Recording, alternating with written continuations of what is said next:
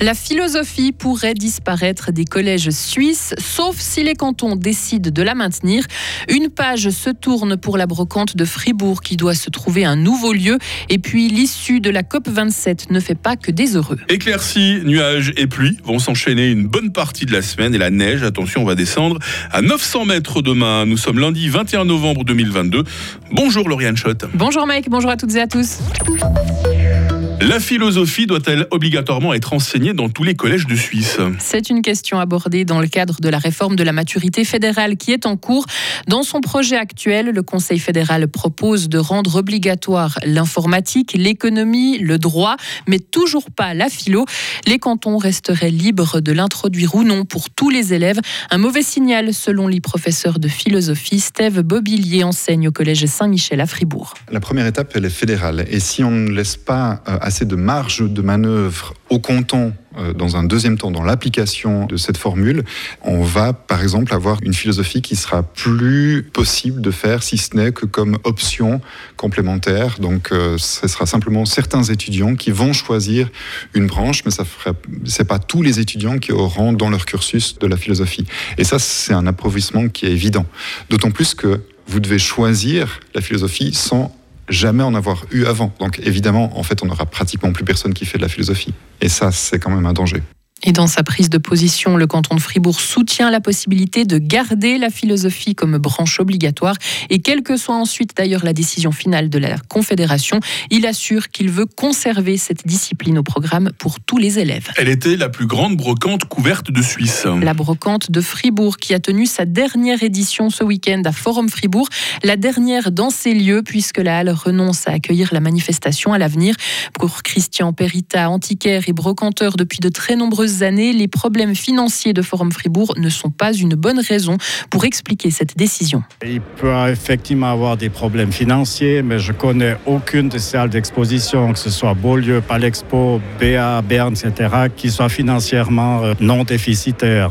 Je crois qu'ils sont tous déficitaires et c'est vraiment dommage que nos, autorités et, éventuellement les, actionnaires n'ont pas réussi à faire un effort pour conserver la, destinée de ce bâtiment qui profite non seulement aux commerçants de Fribourg et d'ailleurs, mais les restaurants de Fribourg, l'hôtellerie, et on ne sait pas encore où la brocante de Fribourg se tiendra à l'avenir. Selon l'un des cofondateurs, un endroit a été trouvé, mais le contrat n'étant pas encore signé, il préfère garder le silence. Plusieurs blessés sur les routes fribourgeoises, Lauriane, à cause de conducteurs alcoolisés. Un premier accident a eu lieu samedi matin à Fribourg. Un automobiliste circulant sous l'influence de l'alcool a perdu la maîtrise de son véhicule avant de heurter frontalement un mur.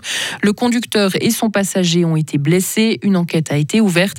Le deuxième accident a eu lieu hier à La Roche. Une conductrice conductrice alcoolisée, elle aussi, a perdu le contrôle de sa voiture qui a glissé en bas d'un ravin avant de s'immobiliser sur le toit. Le toit.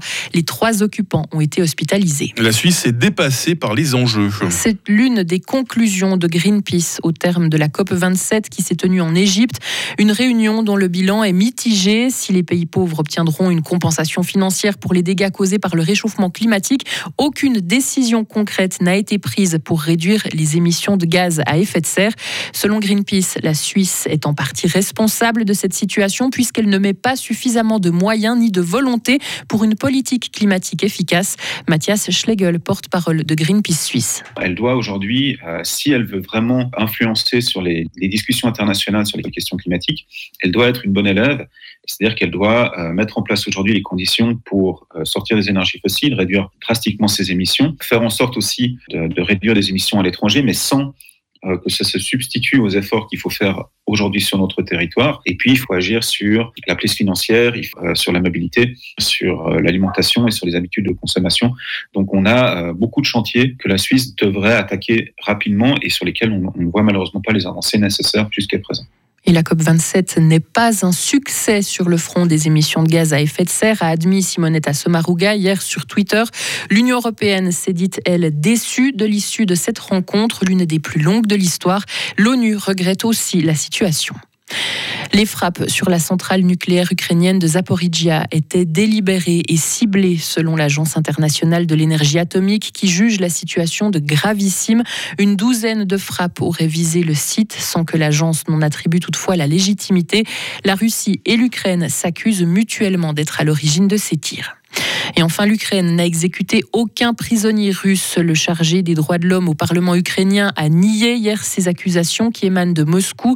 Des extraits vidéo ont été présentés par la Russie pour prouver que l'Ukraine a commis un crime de guerre en ouvrant le feu sur des soldats russes qui se rendaient.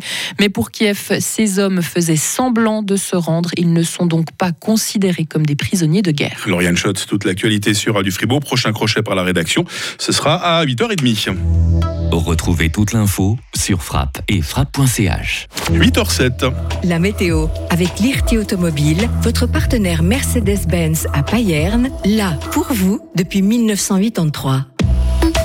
On avait beaucoup parlé d'un temps agité, souvenez-vous, euh, la semaine dernière, avec des éclaircies, avec des pluies, avec du soleil et surtout beaucoup de vent. Alors le vent a un petit peu retombé, par contre ça va, ça va rester très instable. Hein. On va d'abord euh, bénéficier de quelques éclaircies ce matin. Il faudra vite en profiter car le ciel va se couvrir à la mi-journée. Il pourra pleuvoir en fin d'après-midi.